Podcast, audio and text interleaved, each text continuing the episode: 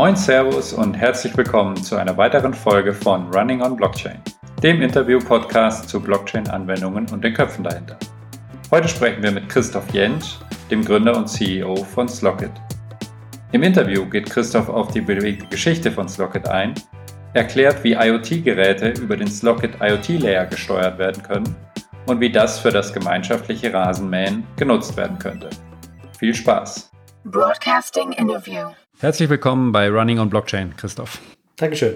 Stell dich doch bitte einmal ganz kurz vor, was ist dein Hintergrund bisher, was hast du gemacht äh, beruflich, bevor du vom Blockchain-Virus infiziert wurdest? Ähm, davor habe ich theoretische Physik in Dresden studiert und habe gerade meinen Doktor gemacht zu dem Thema äh, theoretische Polymerphysik. Äh, habe mich darauf konzentriert, Computersimulationen auf Grafikkarten laufen zu lassen. Und dabei bin ich eigentlich in Verbindung gekommen zu Bitcoin Mining, weil ich damals viele Grafikkarten zu einem günstigen Preis kaufen wollte und dort meine Simulation drauf laufen zu lassen. Und da ja, bin ich über Bitcoin-Miner gestoßen, die damals noch Grafikkarten benutzt haben. Und seitdem habe ich das Thema eigentlich nicht mehr in Ruhe gelassen. Später bin ich dann zu Ethereum gekommen, das war im Sommer 2014.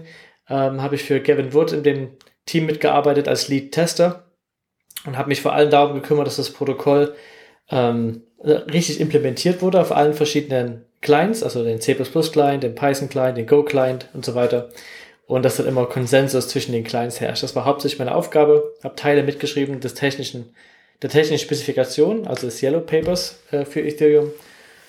Ja, das war vielleicht so mein Hintergrund, bevor es dann losging mit Slockit. Okay, und ähm, was hat dich damals dazu gebracht, dann zu Ethereum zu gehen und zu sagen, ja, dieser Bereich Blockchain, das ist was, was mich sehr begeistert und ich glaube an diese Technologie, in dem Bereich möchte ich jetzt auch arbeiten? Also mich hat es damals schon fasziniert, einfach diese Art Weise, des Denkens, dass man sagt, ich schaffe eigentlich nur ein Protokoll mit den richtigen Anreizen, um dann ein sich selbst regulierendes System zu schaffen. Das war das, was mich damals schon ähm, fasziniert hat, bei dem Gebiet, wo ich gearbeitet habe, in der theoretischen Physik, habe ich mich auch um selbstregulierte Systeme gekümmert, wo es lokale Regeln gab mit globalen Verhalten. Und äh, Bitcoin oder später auch Ethereum ist genau das. Man setzt lokale Regeln, wie ähm, zwei Nodes oder Peers miteinander interagieren und schafft aber ein globales Verhalten. Und Ethereum hat mich einfach unheimlich fasziniert, als ich die, das Potenzial entdeckt hatte von Smart Contracts, ähm, diese Allgemeingültigkeit, ein dezentrales Netzwerk zu haben, eine Plattform für dezentrale Applikationen. Und was da möglich ist, nicht nur im finanziellen Bereich, sondern auch im Bereich von Steuerung oder Governance, könnte man sagen, von Systemen und vielen anderen Bereichen. Und das Ausprobieren hat mir unheimlich viel Spaß gemacht und ähm, habe mich dann dazu bewogen, meinen Doktor quasi abzubrechen. Ich habe den noch nicht fertig machen können. Ich habe ihn immer noch pausiert. Vielleicht komme ich irgendwann dazu, den nochmal fertig zu machen. Aber ich habe es nicht bereut, denn das ist ein so faszinierendes Thema gewesen und so viele spannende Dinge erlebt in der Zeit seit, ja, jetzt fast vier Jahren, ähm, da das nicht missen möchte. Mhm. Ähm, sehr schöne Überleitung. Wir wollten ähm, jetzt ja mal zu, zu Slocket, eurer Company, kommen. Ähm, und da du gerade davon gesprochen hast, dass sich natürlich in den letzten vier Jahren extrem viel in dem Bereich getan hat, äh, das passt natürlich sehr gut zu eurer Unternehmensgeschichte auch, ähm, deren Vielfältigkeit, äh, was ihr schon erlebt habt im deutschsprachigen Raum, glaube ich, glaube ich, einzigartig ist. Ähm, vielleicht kannst du mal einen kurzen Abriss geben, ähm, wie, sich, wie sich eure Services, Produkte über die Jahre entwickelt haben, warum es welche Kurswechsel gab ähm, und wo das Ganze auch angefangen hat, woher der Name, glaube ich, eine klare Rolle spielt. Okay, also ich da muss ich jetzt ein kleines bisschen ausholen. Gerne. Also wir waren im Ende 2015, haben wir zusammen mit ähm, Stefan Toal, das war damals der Chief Communication Officer für Ethereum, und meinem Bruder Simon Jentsch, ein Full-Stack-Developer, der ja schon alle möglichen Softwareprojekte gemacht haben, haben wir uns entschieden, Slocket zu gründen. Ähm, die Idee damals und auch heute noch äh, war basierend darauf, dass wir Dinge oder IoT-Geräte an die Blockchain anbinden und darüber steuern. Als ich mir ja, 2015 Gedanken gemacht habe, wofür kann man Ethereum verwenden, gibt es natürlich viele Dinge, aber ich war immer etwas skeptisch dahingehend, ob das jemals Mainstream wird, dass jemand mit Ether direkt bezahlt oder direkt diese Applikation nutzt. Und ich habe eher noch die Anwendung darin gesehen, dass Maschinen miteinander kommunizieren, Bezahlvorgänge abschließen, komplexe Verträge eingehen, ob das jetzt Mensch zu Maschine ist, Maschine zu Maschine oder eben Maschine zu Mensch. Und dort habe ich die größte, das größte Potenzial gesehen. Und wir haben dann angefangen mit Raspberry Pis und die verbunden mit Steckdosen und verschiedenen intelligenten Türschlössern zu verbinden und gemerkt, ja, wir können jetzt bezahlen, um etwas zu öffnen. Und das war natürlich ein interessantes ähm, Feature. Und die Gedanke, wir haben damals noch einen Schritt vielleicht sogar zu weit gedacht, aber gedacht, womit, wofür können wir das wiederum anwenden? Und da war unser Gedanke die dezentrale Sharing Economy. Das heißt, dass wir das Ziel haben, ähm, Dienstleistungen wie Airbnb, Uber und andere Dinge, die momentan über einen zentralen Service leisten, dezentral zu gestalten, dass ich direkt ein Ding bezahle, damit es mir den Service gibt. Also ich kann das Türschloss bezahlen, damit es aufgeht, ich kann das Apartment nutzen. Ich kann das Auto bezahlen, damit ich es für ein paar Stunden benutzen kann. Ähm, ich kann die Steckdose bezahlen, dass Strom angeht und ich irgendein Gerät nutzen kann, was da hinten dran steckt, zum Beispiel eine Waschmaschine. Und, und, und. Und wir haben jetzt diese Beispiele fortgeführt. Wir wollten dann, wir haben das Universal Sharing Network genannt, das Gesamtprojekt, dass wir sagen wollten, alles mögliche, was man irgendwie an- und ausschalten kann oder abschließen und aufschließen kann, dass man diese Dinge mit der Blockchain verbinden kann und über einen Smart Contract, der im Wesentlichen die Funktion hat, ein, oder ähnlich wie einen Mietvertrag, sagen kann, darüber kann ich es mieten und dann Zugriff zum Gerät bekommen. Das heißt, eine große Plattform für Anbietern von Diensten und Leuten, die es nutzen können, die aber ohne zentralen Mittelmann fungieren. So, das war das USN. Jetzt kommen wir zur Geschichte damals. Wir haben das vorgestellt, DEFCON 1 in London. Das war eine der ersten, also ganz konkret die zweite Ethereum-Konferenz. Die erste war damals in Berlin, die DEFCON 0. Und dann haben wir das vorgestellt. Sehr, sehr positive Resonanz. Ähm, die Leute haben die Idee geliebt. Und dann kommen wir gleich zu dem Punkt, wie wir unsere Firma finanzieren wollten. Ähm, damals haben wir gedacht, okay, wie finanzieren wir das ganze Projekt? Ähm, damals war ICO noch nicht so ein Thema wie heute. Da waren Augur die ersten, die eigentlich sowas wie, oder, und Ethereum selbst, die sowas wie ein ICO gemacht haben. So, wir dachten erstmal in dieselbe Richtung. Ich habe ein Smart Contract geschrieben für ein ICO, ganz standardmäßig, bekommt Geld und gibt Tokens aus. Doch ich fand das noch zu, ähm, zu, zu, zu einfach vielleicht oder einfach nicht innovativ genug. Wir dachten, wir können jetzt mit Ethereum so viel mehr machen. Wir lassen uns doch den Tokenholdern das Recht geben, darüber zu entscheiden, was wir mit dem Geld machen. Über eine Wahl. Das war die erste, die nächste Stufe von dem Smart Contract oder von dem Crowdfunding Smart Contract. Dann dachten wir, wir können noch einen Schritt weiter gehen. Wir können das Geld in Form von Ether in den Smart Contract drin lassen und wir müssen quasi Anträge stellen, um da Geld rauszubekommen. Und die Tokenholder oder Investoren müssten dann wählen, ähm, ob wir das Geld bekommen oder nicht. Wir haben dann gedacht, das ist auch noch nicht gut genug. Warum können wir es nicht völlig öffnen und sagen, das ist für jeden, nicht nur fürs Locket? Und das ist eigentlich der Anfang der Idee der DAO. DAO steht für dezentrale autonome Organisation. Das heißt, wir haben ein Smart Contract entwickelt, der ganz grob ähnlich fungiert wie ein großes Gemeinschaftskonto. Man hilft quasi Menschen zusammenzukommen in ein Projekt, ähm, Geld reinzustecken, um dann gemeinsam Dinge zu bezahlen, zu finanzieren oder was auch immer zu tun. Also man kann sagen, wir haben den Vertrag geschrieben, um damit später waren es dann 15.000 bis 20.000 Gründer zusammenkommen, um gemeinsam ein Projekt auf die Beine zu stellen. Und das war die Geschichte von The DAO. Das war Damals haben wir den Ganzen noch keinen Namen gegeben, weil wir dachten, das müssen die Tokenholder selber tun. Das heißt, wir haben eigentlich nur das Paper geschrieben dazu und den Smart Contract und ab dann gesagt, jetzt soll es von alleine laufen. Eine Community mit aufgebaut von etwa 5.000 bis 6.000 Leuten und haben gedacht, okay, irgendjemand wird das DAO-Framework, was wir geschrieben haben, nutzen, um eine DAO zu starten. Und unser damaliger Gedanke war, okay, mit 5.000, 6.000 Leuten, wenn da jeder 1.000 Euro gibt, sind wir bei ungefähr 5, 6 Millionen Euro. Äh, und wir werden dann anfragen mit dem Ziel, für diese Firma oder diese DAO zu arbeiten und quasi, wie, könnte sagen, Projektanträge zu stellen, mit dem Ziel, dass das eine dezentrale Sharing Economy wird. Was dann passiert ist, hat quasi alle unsere Erwartungen gesprengt. Ähm, es ist wesentlich mehr Geld zusammengekommen, als jeder jemals für möglich gehalten hätte. Es waren etwa 150 Millionen Dollar, was zu der Zeit das größte Crowdfunding aller Zeiten war. Und das für ein so mal, hochexperimentelles Projekt, denn so eine DAO hat es vorher nie gegeben und das war auch ein, ja, aus heutiger Sicht vielleicht einfach noch ein bisschen naiv und kurz ähm, nicht sehr weit gedacht, also bin ich bis zum Schluss das ganze Projekt durchgedacht. Es war einfach nur eine, ein Experiment, sage ich mal. Es ist dann einfach viel zu schnell, viel zu groß geworden. Und trotz, dass wir Security Audits gemacht haben und äh, den Code den ganzen Köpfen in der Ethereum Community gegeben haben zum Durchschauen, hat, dort hat niemand einen Fehler gefunden, aber es war doch ein Fehler drin. Sogenannter Re-Entrancy Bug. Ähm, das ist eine Art von Fehler, die war damals einfach noch nicht so bekannt oder die Entwickler hatten es einfach nicht auf dem Schirm gehabt. Dieser Fehler wurde ausgenutzt von einem Hacker, der dazu geführt hat, dass er ungefähr ein Drittel, etwa 50 Millionen Dollar, auf eine Art Unterkonto gelegt hat, wo es für fünf Wochen festgefroren war. Und in den fünf Wochen war jetzt die Zeit, etwas zu tun. Ich mache jetzt eine ganz lange Geschichte, ganz kurz. Ähm, das im Wesentlichen dann einen Hardfork in der Ethereum Community gegeben hat, woraus dann Ethereum Classic und Ethereum entstanden ist. Und die geforkte Version Ethereum hat im Wesentlichen allen ähm, Geldgebern ihr Geld einfach zurückgegeben. Das ist so kurz Zusammenfassung von der Geschichte. Das heißt, man kann sagen, die DAO wurde rückabgewickelt und ähm, alle haben ihr Geld zurückbekommen, alles okay, aber die DAO hat damit ihr Ende gefunden. Es war natürlich auch für uns als Firma erstmal ein harter Schlag. Ähm, man kann sagen, wir sind mit einem blauen Auge davon gekommen. Ähm, wir haben getan, was wir konnten, aber wir haben natürlich dann ein halbes, dreiviertel Jahr im Wesentlichen ohne Geld, äh, ohne Geld zu bekommen gearbeitet. So, danach haben wir gesagt, wie geht's jetzt erstmal weiter? Wir haben dann angefangen, ähm, Consulting zu betreiben, was wir auch heute noch machen, dass wir für Firmen wie Innogy, Siemens und andere, ähm, auch deutsche Autobauer, gesagt haben, wir helfen denen Proof of Concept zu bauen, Minimal Viable Products und helfen den Blockchain-Technologie einzusetzen, eben immer besonders mit dem Gedanke, IoT-Geräte an die Blockchain anzuschließen. Das erste bekanntere Projekt, was aus unserem Consulting heraus mit entstanden ist, ist das Projekt Share and Charge. Das ist äh, ursprünglich kam es aus dem Energy Innovation Hub. Hier ging es darum, Elektrolades, private Elektroladesäulen an die Blockchain anzubinden, so dass man sie vermieten konnte, beziehungsweise dass jemand, der eine Elektroladesäule besitzt, auch anderen daran laden lassen kann und damit Geld verdienen kann. So ein, auch ein Netzwerk aufzubauen dahingehend. Das lief live auf der Public Ethereum Chain mit über 1000 Ladesäulen und ganz normalen Endnutzern. So, war ein wirklich gutes Projekt, was auch heute noch läuft.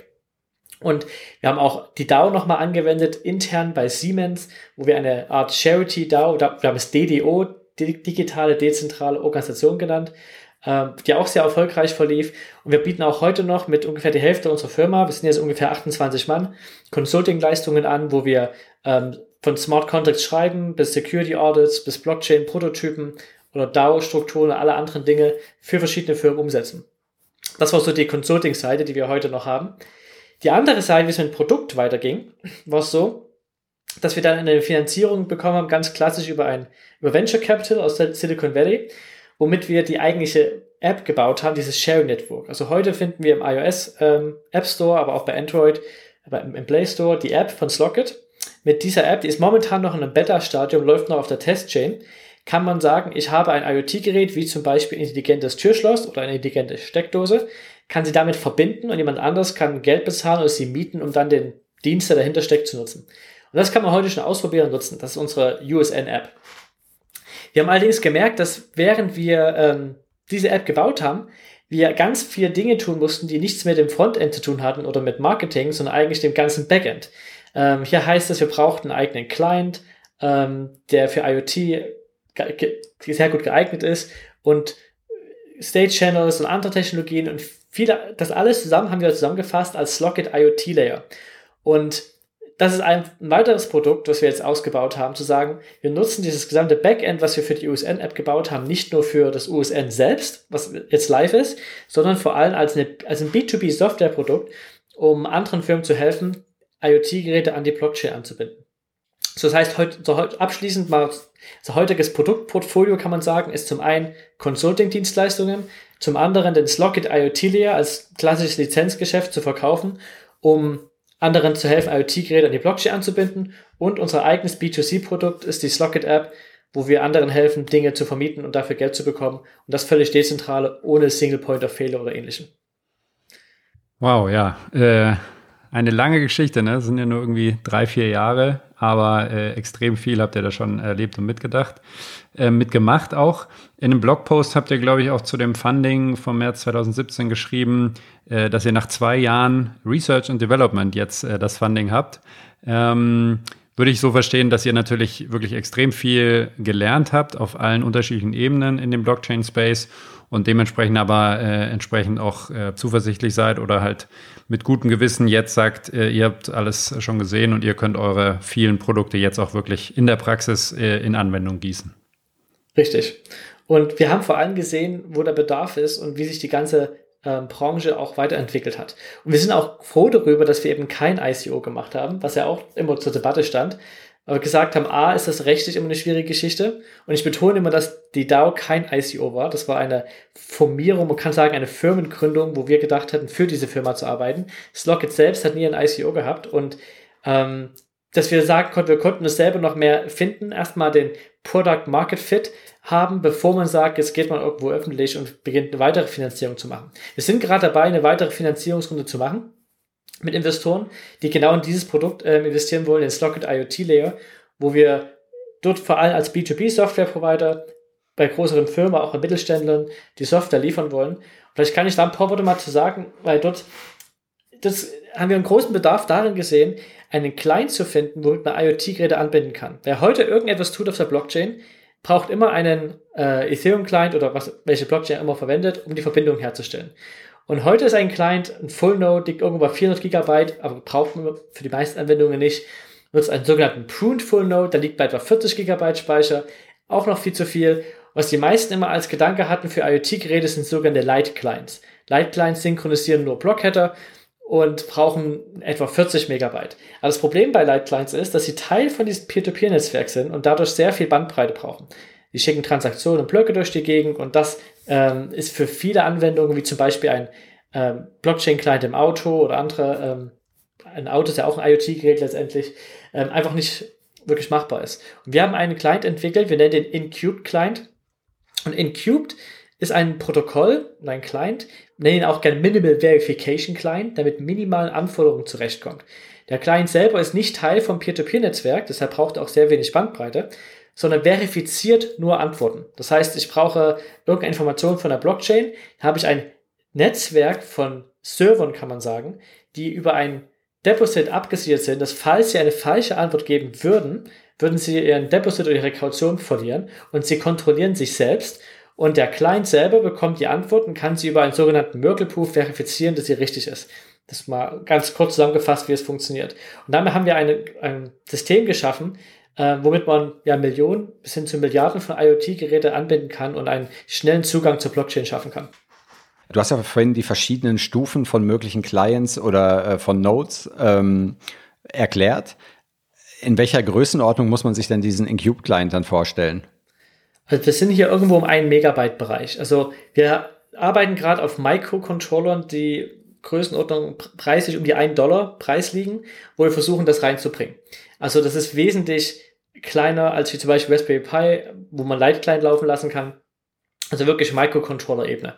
Das ist, wo Incubed reingehen soll als der Client. Jetzt ist so, das ist, erst, das ist erstmal nur Incubed und Incubed funktioniert, ersetzt quasi den Ethereum Client für Kleinstgeräte. Aber wirklich was damit machen zu können, brauchen wir meist noch viel mehr. Wir wollen eine ganze Software oder SDK anbieten, wo auch State-Channel-Lösungen drin sind, Fiat-Payment in Euro und Dollar, ein Discovery-Service, wo ich sage, ich kann diese Geräte auch finden, so eine Art Telefonbuch für IoT-Geräte und noch viele weitere Services. Und die fassen wir alle zusammen als den Slockit IoT Layer.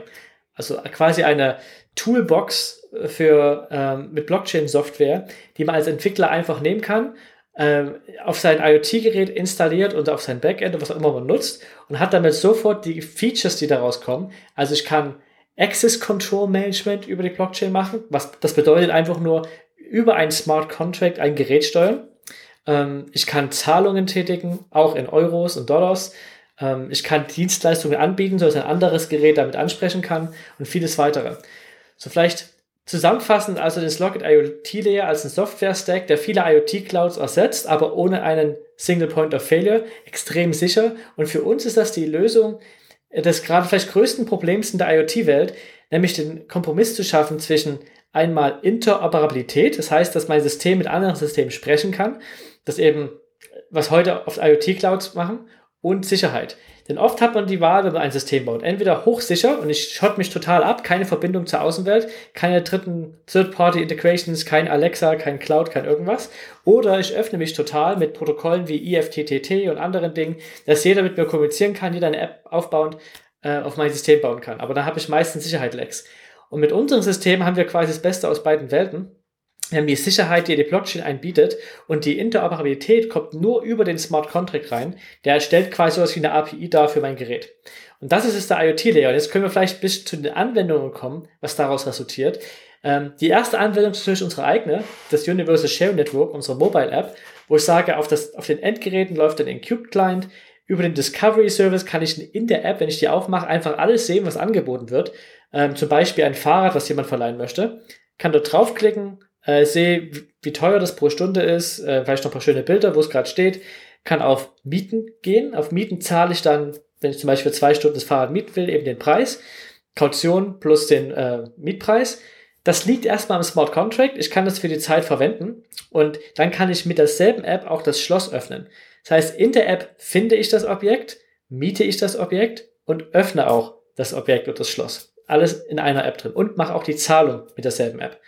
Benutze es für eine Weile, wenn ich fertig bin, schließe ich wieder zu, mache ein Foto davon und der Vermieter bekommt jetzt äh, den Mietpreis und die Kaution geht zurück an den Mieter, solange alles in Ordnung ist. Und das passiert völlig dezentral, ohne dass Slockit selbst als Firma in irgendeiner Form gebraucht wird. Wir können zwar Convenience Services oder anbieten, damit Sachen schneller und leichter gehen, aber prinzipiell ist es ein System, was auch noch weiter funktionieren würde, wenn Slockit als Firma nicht mehr existieren würde. Und das ist eine Anwendung. Andere Anwendungen sehen wir im Automobilbereich. Da haben wir ein Projekt gehabt, das hieß Wallet in the Car, wo wir dem Auto das, die Möglichkeit geben, zum Beispiel Parkgebühren zu bezahlen, Mautgebühren zu bezahlen, aber auch Elektroladesäulen zu bezahlen für Strom, die man zum Beispiel über Induktion kann man geladen werden an einer roten Ampel, da hat man ungefähr 10 Sekunden Zeit. Ähm, 10 Sekunden ist keine Zeit, um irgendwo eine Karte durchzuziehen, sich irgendwo anzumelden. Das muss quasi völlig automatisch zwischen Auto und Ladesäule oder Induktionsladesäule gehen. Das ist ein weiteres Beispiel. Da hatten wir ein Beispiel, was interessant ist, ist es von ähm, Maschine zu Mensch-Payment. Also das andere ist ja klar, Maschine, ein Mensch an Maschine ist so das Automatenprinzip. Aber andersrum hatten wir ein Beispiel von einem selbstfahrenden Auto, was die Werkstatt fährt, weil es die Reifenwechsel braucht. Ähm, wie bezahlt das? Ist kein Mensch da, der die Zahlung macht, also zahlt das Auto die Werkstatt, wenn es die Reifen gewechselt hat. Ähm, ein anderes Beispiel war ein intelligentes Türschloss. Da hatten wir eine Anfrage gehabt von einem, ähm, ja, einer Putzfirma, die sagt, warum könnten nicht die Putzkräfte bezahlt werden, nachdem sie den Raum äh, sauber gemacht haben, direkt vom Schloss, wenn sie wirklich da gewesen sind. Das sind alles solche Dinge, die jetzt möglich sind, weil eben Maschine und Mensch Zahlungen oder Maschine zu Maschine Zahlungen austauschen können und Verträge eingehen können. Und für all diese Dinge kann man den Slockit IoT Layer als Software-Stack benutzen und dann kann jemand darauf aufbauen und seine App bauen. Jetzt sind ja nicht alle Menschen guter Dinge und wollen das auch mal ein bisschen das System austricksen. Andererseits zahlt der Smart Contract dann eben ähm, ja, das Gehalt aus oder den Lohn aus für das Putzen oder eben für das Nutzen des Fahrrads. Ähm, hat, hattet ihr da schon Fälle, wo sozusagen außerhalb des Systems dann Ungereimtheiten aufgetreten sind, die dadurch, dass die Blockchain und der Smart Contract dann eben so unabhängig funktionieren, ja auch im Nachhinein schwer waren zu revidieren? Oder wie geht ihr sowas generell an? Das das ist eine gute, gute Frage. Hier ist die Lösung, die wir momentan dafür haben. Es sind mehrere. Erstens, es ist über die Kaution das zu steuern. Die Kaution ähm, wird so gehandelt, dass es, man sagt, kann, und man kann das so machen, dass man sagt, zwei von dreien können die Kaution ausbezahlen. Das heißt, wenn der Vermieter und Mieter sich einig sind, dass zum Beispiel der, Verm äh, der Mieter die Kaution zurückbekommt, okay, oder beide sind sich einig, dass der Mieter ähm, die Kaution zurückbekommt, je nachdem, ob was kaputt gegangen ist oder nicht, dann ist okay. Wenn sie sich nicht einig sind, brauchen sie einen Dritten. Der Dritte aber alleine, ein, so ein Mediator, kann es auch nicht tun, sondern eben ein zwei von drei Multisig, sagt man dazu, die können die Kaution bewegen. Also über die Kaution kann man schon mal gewisse Dinge absichern. Für Dinge, wo das zu teuer wäre, zum Beispiel ein Auto oder andere Dinge, da ist die Versicherung die bessere Lösung. Und hier äh, gibt es eine sehr schöne, gute Startup, die heißen Ether Risk. Die machen Versicherung auf der Blockchain. Und hier haben wir vor, die direkt in die Smart Contracts zu integrieren, dass wenn jemand den Mietvorgang startet, dass er sofort auch die Versicherung bezahlt für die Zeit, falls irgendwas kaputt gehen sollte oder eben nicht funktioniert. Aber diese Dinge muss man auf jeden Fall im Blick haben, wenn man alles voll automatisiert. Gerade bei der Putzkraft ist es so, ja, es gibt es keinen automatisierten Check, der sieht, ob die Wohnung jetzt sauber ist oder nicht. Das, was man jedoch hat, ist ein auf der Blockchain registriertes Event, das diese Person mit der, mit diesem Public Key gesagt hat, von bis war ich hier und habe sauber gemacht. Und wenn es dann nicht passiert ist, kann man dann zu denen gehen und sagen, ähm, ja, war nicht, aber ich habe gesehen, dass du hier eigentlich äh, da warst zumindestens. Also man hat zumindestens die Blockchain als so eine Art zeitgestempelte Registry, ähm, die all die Einträge beinhaltet. Du hast vorhin ja auch gesagt, ja, der Slocket IoT Layer äh, ist so eine Art auch Gesch Lizenzgeschäft, wenn ich das richtig äh, verstanden habe. Ähm, wie kann der denn von Unternehmen verwendet werden und ja, was müssen praktisch äh, Unternehmen machen, damit sie diese Infrastruktur, die ihr da entwickelt habt, auch nutzen können? Also momentan haben wir ein Lizenzmodell, also ein Freemium-Modell, wo wenn man das erstmal zum Ausprobieren ist alles kostenlos, wenn man eine beschränkte Anzahl von Geräten und Sites verwenden möchte, gibt es eine Pro-Version und eine Enterprise-Version ähm, und gerade die Enterprise-Version ist das, ähm, was bis jetzt unsere Kunden genommen haben. Das sind meistens individuelle Kontrakt, äh, Verträge mit den Firmen und eine gewisse Jahreslizenz anfällt, nochmal eine Gebühr pro Gerät. Und meistens geht es immer einher dann natürlich mit Consulting. Man kann das jetzt einfach nehmen und sagen, ich mache es mit meinen eigenen Entwicklern, ich schaue mir die API an, ich schaue mir an, wie es funktioniert und setze es direkt ein. Ähm, ich installiere den Cube-Client auf meinen IoT-Geräten und kann sofort anfangen. Ähm, aber oft ist es sinnvoll, dass wir noch mit unseren Entwicklern äh, gerade die ersten Wochen noch mit an Anfangshilfe geben, sage ich mal, ähm, um zu schauen, wie gerade für das Projekt, was der Kunde eben vorhat, wie man da am besten den IoT-Layer einsetzen kann. Also ist es meistens die Angebote, die wir machen, sind meist ein Mix aus, ein Teil davon ist die Lizenz, ein anderer Teil davon sind nochmal Consulting. Okay. Und äh, was ist so die Hauptmotivation für, für Unternehmen, auf euch zuzugehen? Ist das, ähm, also ist das die Innovationskraft, äh, die sie sich von Blockchain erhoffen, oder geht es denen häufig einfach um äh, Kosteneffizienz, wollen die Kosten einsparen? Also seht ihr da irgendwie bestimmte Patterns bei den Kunden, die ihr habt? Es ist definitiv die Innovation, die dahinter steckt. Äh, viele beschäftigen sich gerade mit dem Thema, aber es gibt eben sehr wenig Blockchain-Experten, die Erfahrung haben und ähm, die schon eben wissen, wie Dinge funktionieren. Und oft kommen wir eben als die Experten dazu, die sagen, wir haben jetzt schon, ja, seit 2014 machen wir das, wir wissen genau, wie das funktioniert. Wir haben ein Verständnis von, was es da draußen möglich ist, welche Beispiele man äh, machen kann. Was die Firmen natürlich mitbringen, sind ihre äh, Businesspläne oder Businessmodelle, Ideen, die die umsetzen wollen. Wir fangen meistens an mit einem Workshop, der geht ein bis vier Tage, wo wir erstmal erklären, was ist Blockchain, wie funktioniert, wofür könnt ihr es anwenden. Ähm, dann geht es weiter mit einem Proof of Concept auf eine, von einer Idee, die wir in der Zeit meistens entwickeln oder manchmal kommen sie auch schon mit fertigen Ideen. Vieles geht auch Richtung Supply Chain Management zum Beispiel oder ähm, Maschinensteuerung sind Projekte, die wir machen. Elektroladesäulen haben wir jetzt schon ja, zwei Projekt, größere Projekte gemacht ähm, wo, es auch um Zahlung geht, um Zugangskontrolle geht, um Ökosysteme bauen geht, manchmal auch um Governance, so also eben DAO-ähnliche Strukturen aufzubauen. Und ja, wir kommen dann meistens mit uns, unserer Software, sagen, ja, müssen nicht alles von vorne anfangen zu bauen. Wir die lizenzieren denen die bestehende Software und bauen daraufhin Lösungen, die genau angepasst sind für die Probleme, die sie gerade haben. Aber der große Effekt ist natürlich, sie wirklich mit einzubinden, dieses Ethereum-Ökosystem, äh, wir spezialisieren uns vor allem deshalb auf Ethereum, weil wir dort die meiste Erfahrung haben weil wir auch bis jetzt gesehen haben, dort die Technologie ist sehr ausgereift, weil es eigentlich die einzige Smart Contract Plattform, die ja mehrere äh, Milliarden momentan hält an Wert und das sicher durch die Public Ethereum Chain. Und dieses ist, manchmal nutzen wir die Public Chain, manchmal bauen wir auch Private und Consortium Chains mit auf. Ein Großteil unserer Arbeit ist eigentlich auch im Bereich in, im Energiesektor. Da arbeiten wir mit der Energy Web Foundation zusammen. Auch ein Konsortium für Energiefirmen, die eine Public Chain baut ähm, die auf Ethereum-Technologie aufbaut und von, von Energietrading bis hin zu ähm, grüne Zertifikate und die Zertifikate zu handeln, ähm, Stromhandel, ähm, Smart Meter mit reingeht. Das sind alles solche Projekte, in denen wir zurzeit arbeiten. sind alle oft sehr IoT-lastig. Aber wir selber sind natürlich keine Hardware-Produzenten. Wir schreiben die Software für die IoT-Geräte, aber bis hin zur, mit Frontend, Backend, die ganze App, wir können es momentan eigentlich alles abdecken. Nochmal kurz zurückkommend aus die, auf den IoT-Layer. Äh, ihr habt ja euch bewusst dagegen entschieden, einen eigenen Token aufzusetzen. Wie kam es dazu? Was waren eure Überlegungen? Was wollt ihr damit erreichen bzw. verhindern?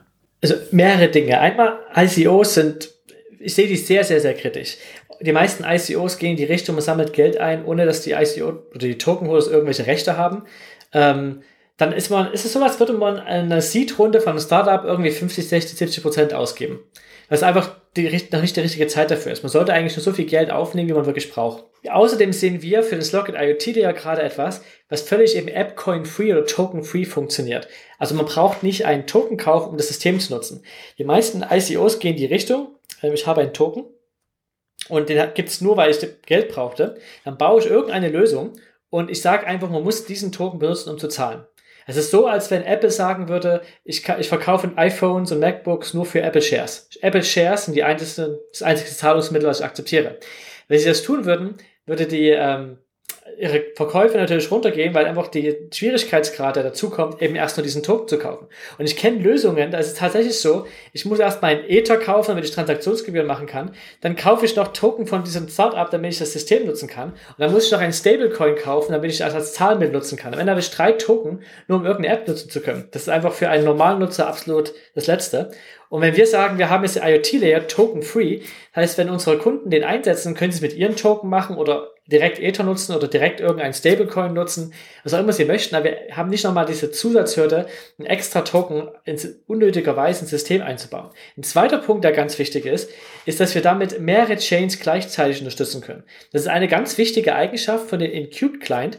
Dadurch, dass er wir sagen gerne stateless ist, also er speichert gar nichts außer den Code selber, weil er nur Antworten verifiziert, nicht Teil eines Peer-to-Peer-Netzwerks ist, kann ich quasi mit exakt derselben Software, mit dem Cube-Client, mit einer privaten Ethereum-Chain sprechen, mit einer Public Ethereum-Chain sprechen oder jeden anderen Smart Contract-fähigen Chain.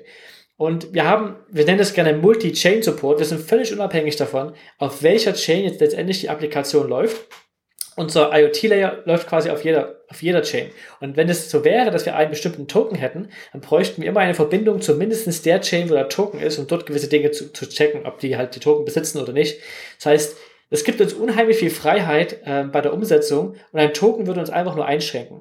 Klar kann man sagen, finanziell ist ICO immer so ein Hype, funktioniert super, kann man schnell viel Geld einnehmen. Aber unser Ziel ist eher langfristig, nicht schnell viel Geld zu machen, sondern wirklich Qualität zu schaffen, Software zu schaffen, die gerade sehr gebraucht wird in der ganzen Blockchain-Welt draußen und damit einfach nur kontinuierlich Geld zu verdienen und ähm, ja, hoch zu skalieren. Das klappt bis jetzt ganz gut. Tokens sind ja häufig auch notwendig ähm, oder ja, Kryptowährungen auch, um Blockchains sicher zu halten, ne? um ähm, Nodes beispielsweise oder Minern Anreize zu geben, diese Leistung ähm, zu erbringen. Aber ihr setzt euch praktisch dazwischen oder da drauf, dadurch, dass ihr unabhängig seid von der jeweiligen Blockchain-Technologie, richtig? Richtig, wir bauen quasi keine eigene Blockchain. Es gibt keine Slockit-Blockchain. Ähm, und wenn, in einer eigenen Blockchain braucht man immer einen nativen Token, der benutzt wird, um zum Beispiel of Work oder of Stake oder andere Konsensus-Algorithmen zu betreiben. Und das ist richtig, dafür sind Token gut. Es gibt auch viele andere Zwecke, wo Token nicht ähm, also sehr sinnvoll sind. Selbst für Shares, ich, ich gehe davon aus, dass wir in fünf bis zehn Jahren und vielleicht sogar schon eher ähm, die meisten Aktien in Form von Token ähm, handeln werden. Und das ist völlig in Ordnung. Aber ich finde, dass man das ganz klar trennen muss zwischen einem Nutzer, der die App nutzen will, ihn zu zwingen, quasi gleichzeitig das Projekt zu investieren, ist, denke ich, nicht sinnvoll. Und wir, da wir jetzt quasi zwischen den Blockchain-Layer und Application-Layer sitzen, wir sind quasi ein, ein Framework dazwischen, wollen A, Blockchain unabhängig sein und B, unsere Kunden die Applikation bauen, nicht aufbürden, noch einen zusätzlichen Token in das System einzubauen. Mhm. Das heißt, ihr sagt, ähm, für die Finanzierung äh, braucht ihr den Token jetzt nicht. Ähm, ihr habt auch keinen eigenen Token, um die Interoperabilität herzustellen, aber auf der anderen Seite seht ihr natürlich schon auch, dass auch im IoT-Bereich verschiedene Anwendungen, Business-Netzwerke, die das dann nutzen wollen, ähm, durchaus ihren eigenen Token oder verschiedenartige Tokens mitbringen können, um Geschäftsmodelle zu bauen, aber ihr bietet eben keinen nativ mit an. Ja, was heißt bieten an? Wir, ist es völlig richtig, ja, die können ihren Token mitbringen, anbieten. Wer einen Token haben möchte, kann gerne einen Token haben. Also das ist überhaupt kein Problem. Die Frage ist nur, wir, wir bürden natürlich niemanden das auf. So rum. Also wir, wir machen keinen Token, wo keiner gebraucht wird. Wenn wir von Share and Charge reden, und selbst Energy Web Foundation haben ihren eigenen Token. Das ist völlig okay. Aber ich möchte nicht, dass ein Kunde sagen muss, ich muss erstmal den Energy Web Foundation Token kaufen, um die Chain zu nutzen. Jetzt kaufe ich mir noch einen Slocket Token, um den Layer zu nutzen. Jetzt kaufe ich mir noch einen Share and Charge Token, damit ich das nutzen kann. Und dann habe ich genug, um die um letztendlich die App zu nutzen. Und dann möchte ich am liebsten noch mit Dollar bezahlen, habe noch ein Stablecoin dazu. Ähm, und das macht die ganzen Transaktionskosten viel größer macht alles viel komplexer. Und das ist völlig unnötig. Und hier versuchen wir einfach nur äh, daran zu denken, was ist wirklich wichtig und nötig und diese Basics zu erfüllen. Und das ist erstmal ohne Token besser. Falls irgendwo ein Bedarf für einen Token ist, will ich auch nicht ausschließen, dass sich irgendwann auch mal für irgendetwas ein Slocket-Token geben wird, wenn wir denken, dafür macht Sinn. Aber nur wenn es wirklich, wirklich der Fall ist. Mhm. Ja, macht Sinn. Äh, ich ich habe noch mal eine kurze Nachfrage zu dem IoT-Layer. Du hast vorhin schon so ein paar äh, Teilkomponenten des Layers aufgezählt. Vielleicht kannst du aufgrund der Erfahrung, die ihr mit vielen Beratungsprojekten jetzt auch schon gemacht habt, äh, vielleicht einfach noch mal versuchen zusammenzufassen, was denn die besonderen Blockchain-Anforderungen sind, die man liefern muss, wenn es um den Industrie- oder um den B2B-Bereich geht, im Vergleich beispielsweise zu einer öffentlichen Blockchain wie Ethereum. Ja, also vor allem ist Stabilität extrem wichtig. Wenn ich jetzt einen, also mal ganz praktisch ein Beispiel herausgenommen, ich möchte ein, ein Auto mit der Blockchain verbinden. So, wenn ich jetzt heute sagen würde, ich nehme einen Ethereum Light Client dafür, so braucht er erstmal sehr viele Ressourcen, stürzt ständig ab, äh, braucht, um zu synchronisieren, erstmal ein paar Minuten. Wenn ich das Auto für zwei Wochen nicht benutzt habe, wieder anmache, brauche ich wieder drei, vier, fünf Minuten, bis es synchronisiert ist, wenn ich gerade eine gute Internetverbindung habe. Ähm, das alles ist überhaupt nicht ähm, massentauglich oder überhaupt für, für viele Einsatzfälle einfach nur für Proof of Concepts kann man es verwenden, aber nicht in Real Life. Und hier braucht man, das ist dieser Client, den wir gebaut haben, der A extrem stabil ist und sehr wenig Ressourcen braucht. Das ist eine Sache, die nachgefragt wird im Enterprise-Bereich. Die zweite Sache ist natürlich, ähm, das, wo viel, bei vielen noch mangelt, wo wir auch mit beraten, ist überhaupt die ganzen Businessmodelle, wie wollen wir das Ganze aufsetzen. Ähm, die dritte oder vierte Sache sind Privacy und Scalability, die zwei größten Themen auch äh, bei Ethereum oder anderen Public Chains. Und ich bin ein großer Fan von Layer 2 Solutions wie State Channels, was bei Bitcoin das Lightning-Netzwerk ist, was bei Ethereum das Raiden-Netzwerk zum Beispiel ist, aber auch gibt es noch mehr als diese eine Lösung. Ich muss sagen, Layer 2 Solutions sind für mich eine ganz wichtige Komponente. Und das ist auch, was wir mit Teil des im, ähm, Slockit IoT Layer haben, dass wir das schon vorinstalliert haben. Das bedeutet, wenn jetzt eine Firma kommt und sagt, ich möchte ja, Millionen von Transaktionen pro Sekunde schaffen und es ist lokal, ähm, so müsste ich erst anfangen, selber Stage-Chain-Lösungen äh, zu konzipieren, zu programmieren. Und es ist unheimlich viel Aufwand. Wir haben das alles schon getan, sodass quasi die Leute den Vorteil haben, out-of-the-box Software nutzen zu können und diese Transaktionszahl off-chain oder lokal hinzubekommen. Also Beispiel Ladesäule und Auto. Es könnte die Ladesäule bezahlt quasi, äh, wird oder wird für jede Kilowattstunde bezahlt, die rausgeht, bis hin zu sekundenweise Bezahlung, äh, während die Lad Laden über Induktion läuft, bis das Auto dann wegfährt. Das alles passiert off-chain über State Channels und wird dann nur on-chain gesettelt, sagt man. Also das Settlement passiert immer noch on-chain, aber das sind einfach alles Lösungen, die wir über die Jahre mit aufgebaut haben, ähm, die unheimlich wichtig für die Industrie sind. Genauso Privatsphäre ist wichtig. Ähm, eine große Firma möchte oft nicht, dass jeder sieht, wie oft ihre Applikation benutzt wird.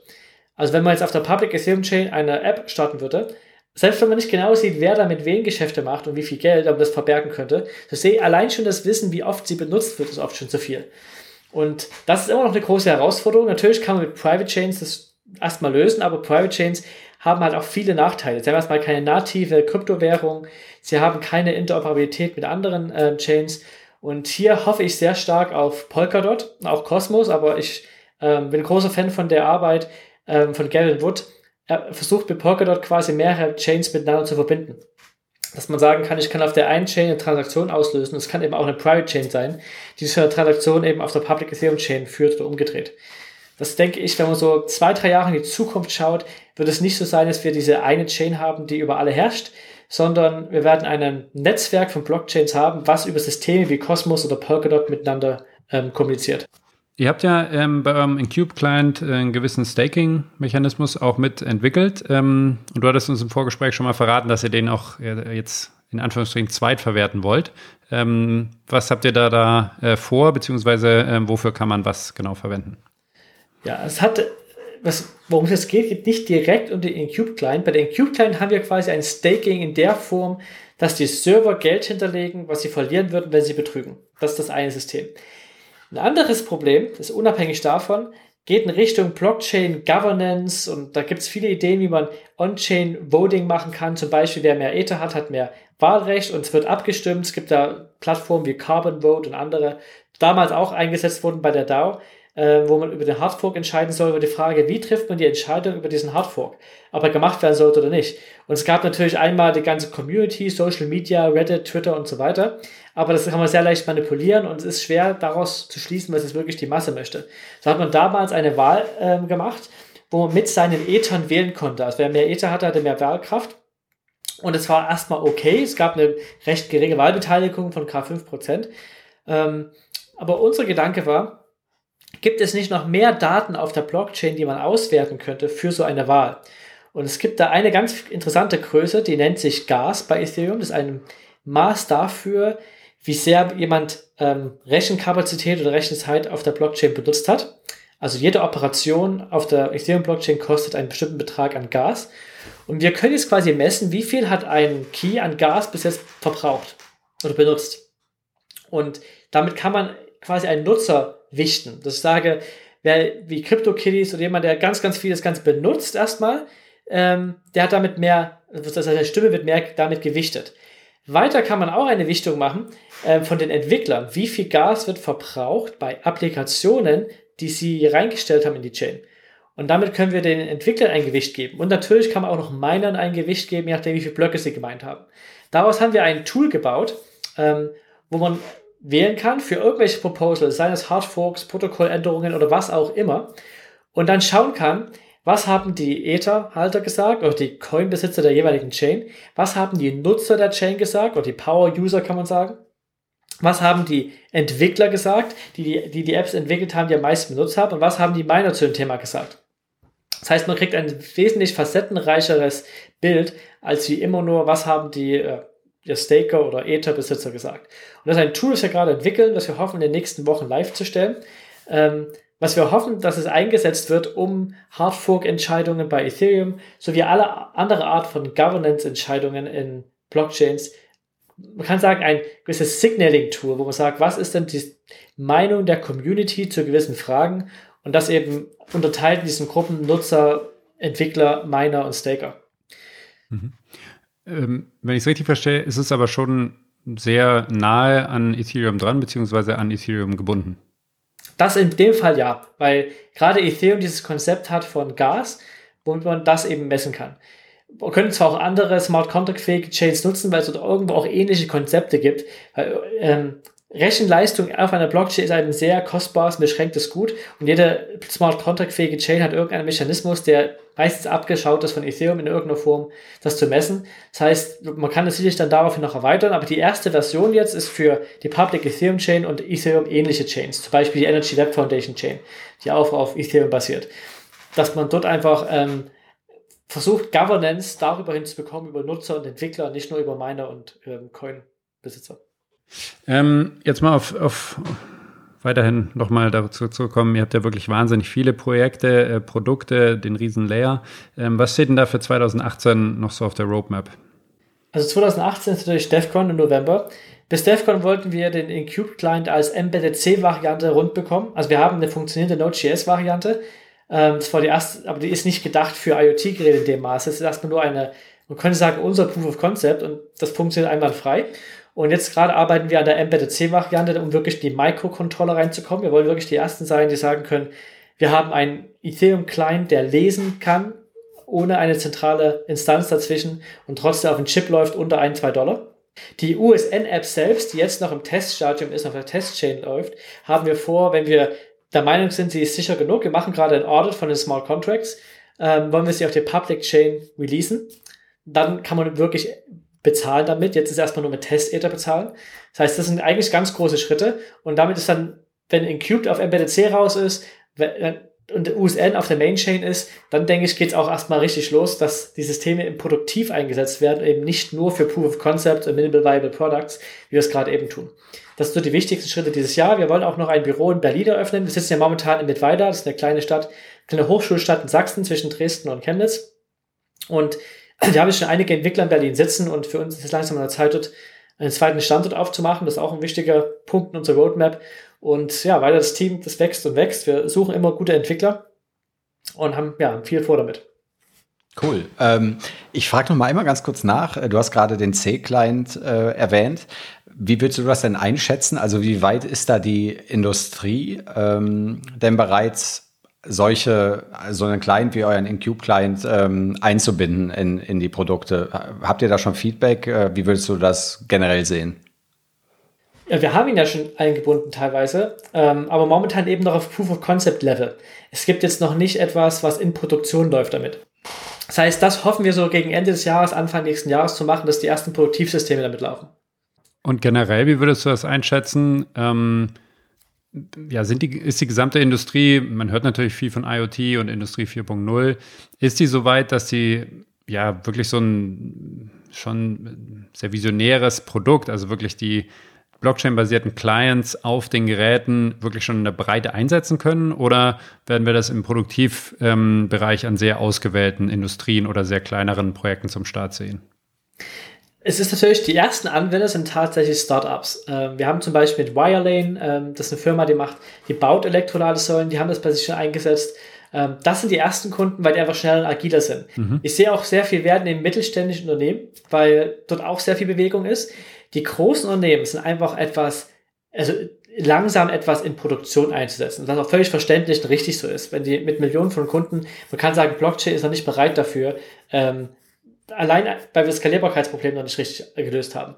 Das heißt, dort sind wir mehr auf diesem Proof-of-Concept-Stadium, aber dort ähm, passiert sehr viel Forschung und Entwicklung. Und wir sind immer sehr willkommene Gäste bei Konferenzen, bei Workshops und Hackathons und können so Lösungen vorführen. Wir hatten letztens bei Bosch einen schönen Hackathon, wo wir einen Bosch äh, automatischen Rasenmäher über die USN-App gesteuert haben, der dann jemand bezahlen könnte, damit der so einen Rasen mäht. Ähm, also auch so ein Gedanke, wenn oft solche kleinen Einfamilienhaussiedlungen, muss ja nicht jeder einen Rasenmäher kaufen. Einer kauft sich so einen automatischen Rasenmäher und die Nachbarn können mit der App einfach für fünf bis zehn Euro den kurz buchen oder mäht kurz den Rasen voll automatisch fährt zurück. Das war so eine kleine Applikation, die wir dort im Hackathon zusammen äh, gebaut haben. Also sowas macht unheimlich viel Spaß und das kommt sehr stark und die Unternehmen schauen sich das an. Aber ich denke nicht, dass wir dieses oder nächstes Jahr da schon ähm, Dinge sehen werden, die produktiv genutzt werden. Aber trotzdem ist es jetzt wichtig, damit anzufangen äh, gerade Automobilbereich, das dauert vier, fünf Jahre, bis das, was wir jetzt gerade machen, irgendwann mal im Einsatz kommt. Aber wie gesagt, die Startups, da ist schon sehr viel los. Und gerade die ganzen Ethereum-Startups, wir wissen, es gibt, ich habe die Zahlen nicht genau im Kopf, sind etwa 8 Milliarden, die in ICO-Geldern ähm, geraced wurden dieses Jahr. Das sind extreme Zahlen. Das heißt, es ist eigentlich eine Riesenindustrie entstanden und einen Ethereum-Client, den man auch in Handys verwenden kann zum Beispiel, weil selbst da ist ein Light-Client schon zu viel, wird überall gefragt. Wir hatten letztens eine Anfrage von einem, der hat ein Mobile Ethereum Wallet geschrieben, also als App, und der hat auch immer nur einen zentralen Knoten, womit er alles verbindet. Und er würde das auch lieben, wenn ein Ethereum Client auf dem Smartphone laufen würde. Aber es gibt momentan keinen, der ressourcenarm läuft. Also man kann natürlich einen installieren, aber dann ist die Batterie nach einer Stunde alle, also übertrieben gesagt, und eine Bandbreite auch aufgebraucht. Und wir haben halt hier auch eine Lösung dafür. Also ich denke, die Ethereum Startups sind unsere ersten Kunden, die Mittelständler die nächsten und die großen kommen danach. Aber wir fangen jetzt schon an, mit den großen die Proof of Concepts zu bauen. Wie würdest du denn allgemein die deutsche Industrie einschätzen ähm, gegenüber Blockchain? Also gibt es schon viele, die sich wirklich intensiv damit beschäftigen oder ist es oft noch so ein, naja, ein Buzzword? Ähm, oder auf was trefft ihr da? Gut, wir haben natürlich ein bisschen Bias, weil wir auf den Konferenzen sind, wo Leute sich dafür interessieren. Aber das, was ich sehe, ist es ein sehr breites Spektrum von äh, Firmen, die sich dafür interessieren. Nicht nur Firmen, auch Regierungen. Ich bin auch Mitglied im Deutschen Fintech-Rat ähm, und dort auch, ist auch Blockchain ein ganz großes Thema, ähm, wie die Regierung erstmal die ganze Blockchain-Industrie unterstützen kann. Und da ist man, stößt man eigentlich auf offene Türen. Es geht zwar nicht immer so schnell, wie wir das wollen, aber trotzdem ist eigentlich der allgemeine Tenor, wir wollen das, es ist eine Technologie, auch wenn man den Koalitionsvertrag anschaut, das Wort Blockchain und Smart Contract findet sich, glaube ich, fünf oder sechs Mal da drin, was unter anderem der Arbeit vom Bundesverband Blockchain mit zu verdanken ist. Wir sehen hier von der Regierungsseite ein großes Interesse, wir sehen von der Industrie ein großes Interesse, aber man muss auch sagen, es ist, wir sind trotzdem noch nicht in dem Stadium, dass es irgendeine Killer-App gibt oder eben viele Nutzer von Blockchain-basierten Systemen. Bis auf Spekulation natürlich, ähm, das machen viele. Aber das fehlt einfach noch. Also ich habe manchmal das Gefühl, es ist eine Lösung, die noch nach ihrem Problem sucht. Aber auf der anderen Seite sehe ich eben gerade im IoT-Bereich viele ähm, Probleme, die damit wirklich konkret gelöst werden. Aber dann geht es eben auch um eine gewisse Reife der Technologie. Ähm, wenn man einfach sieht, welche Angriffe überall stattfinden, Leute haben noch nicht die Fähigkeit, ihre Private Keys so zu verwalten, dass sie sicher sind. Und das sind einfach ganz fundamentale Dinge, die man einfach braucht. Also ohne sichere Private Key Verwaltung in Hardwaregeräten sowie von Endnutzern ähm, kann man Blockchain sehr schwer einsetzen. Und das ist, und Blockchain ist einfach auch so eine fundamentale, ähm, so eine fundamentale Änderung. Es ist nicht einfach nur eine neue Payment-Methode, die man einfach mal am Frontend mit einbauen kann. Ich sage immer gerne, es ist eine Revolution am Backend und nicht am Frontend. Das heißt, man wird davon erstmal gar nicht viel direkt sehen, aber es bricht einfach mit dieser alten Struktur, dass all die großen Unternehmen oder auch Mittelständler ihre Datensilos haben und maximal eine API, wie man mit denen irgendwie sprechen kann, mit diesen schwarzen Boxen, sage ich mal, aber Blockchain gibt eine Möglichkeit, auf einer Plattform direkt kommerziell äh, miteinander zu interagieren. Smart Contracts sind für mich eine direkte API, nicht nur eine offene API, so als wären diese schwarzen Boxen eben offen und transparent und ich sehe, was da drin passiert und kann die einzelnen Funktionen aufrufen. So ein, so ein Beispiel wie zum Beispiel, was ich gesagt hatte, wenn man eine Wohnung vermietet und automatisch gleich die Versicherung bezahlt, weil in derselben Transaktion auch noch die Transaktion an den Versicherungs-Smart Contract ist. Also diese Zusammenarbeit auf dieser Ebene, das, das ist das, was Ethereum und letztendlich Blockchain irgendwo ausmacht.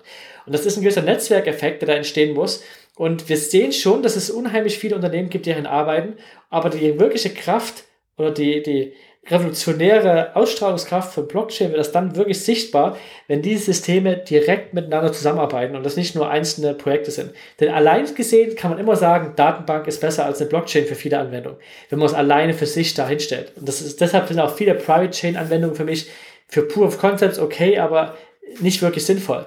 Aber wenn das erstmal alles zusammen auf einer Plattform läuft, das geht eben auch erst, wenn Skalierbarkeit gelöst ist, absolut revolutionäre Änderung von der Art und Weise, wie wir Geschäfte machen. Glaubst du denn oder würdest du dir wünschen, dass, dass es jetzt bald mal äh, solche Anwendungen gibt? Oder glaubst du, dass es einfach ähm, ja, die Zeit mit sich bringen wird, ähm, gerade weil es eher backendlastige Technologien sind und sozusagen unter der Haube dann das nach und nach ausgetauscht wird? Ja, sichtbar wird da immer nicht viel sein, weil es eben im Backend irgendwo läuft. Aber es, ich will auch nicht sagen, es gibt keine Anwendungen. Also zum Beispiel die Anwendung Augur ist letzt live gegangen, äh, Gnosis ist ein Beispiel, Ucho Music, Uport, ähm, eben die Slockit-App. Also es existiert schon viel. Es hat also nicht die Nutzerzahlen, weil auch dieses ganze Problem äh, User Experience, wie kann er sein Private Key richtig managen, wie Systeme zusammenarbeiten, das entsteht einfach langsam mit. Wenn man zurückdenkt an das Internet 1993, 94, wir sind vielleicht eher Internet 1990 oder 80er Jahre. Damals eine E-Mail zu schicken, das war ein Riesenerfolg. Da musste man E-Mail-Server aufsetzen und alles auf der Konsole machen. Ähm, das war, war am Anfang so und damals konnte sich keiner vorstellen, wofür man die Technologie mal braucht, außer vielleicht E-Mails. E-Mails war so die Killer-App vom Internet, was heute vielleicht ICOs sind, vielleicht die Killer-App von Ethereum oder wie E-Mail damals. Aber die Möglichkeit, was dahinter steckt, das wird sich einfach mit der Zeit zeigen. Also ich bin sehr zuversichtlich, dass wir das sehen werden. Es ist schwer abzuschätzen, wie lange das dauert, aber einfach die schiere Zahl der Entwickler, die sich momentan damit beschäftigen und Dinge darauf bauen, äh, macht mich sehr zuversichtlich, dass dort noch sehr viel kommen wird in den nächsten ein, zwei Jahren. Aber wir sind eben noch dabei, die Infrastruktur richtig auszubauen. Und solange die noch nicht richtig steht, eben sowas wie einen sicheren Ethereum-Client, Client, der wenig Bandbreite braucht und sowas wie der Cube-Client, bis hin zu Private Key Management und Identity-Lösungen, ähm, Stablecoins, all diese Geschichten, das sind wichtige Infrastrukturdinge, die da sein müssen, damit Mainstream-Applikationen überhaupt existieren können. Aber äh, ich finde es gut, dass du auf, äh, dass du optimistisch äh, änderst und in der Tat widmen sich ja im Moment wirklich sehr, sehr viele äh, Entwickler und äh, auch unterschiedliche Startups äh, diesen verschiedenen, diesen verschiedenen Problemen. Ähm, bevor wir zum Schluss kommen, vielleicht noch ganz kurz, wo kann man denn mehr über euch und auch über dich äh, erfahren und über die Arbeit ähm, und die Dinge, die ihr gerade entwickelt?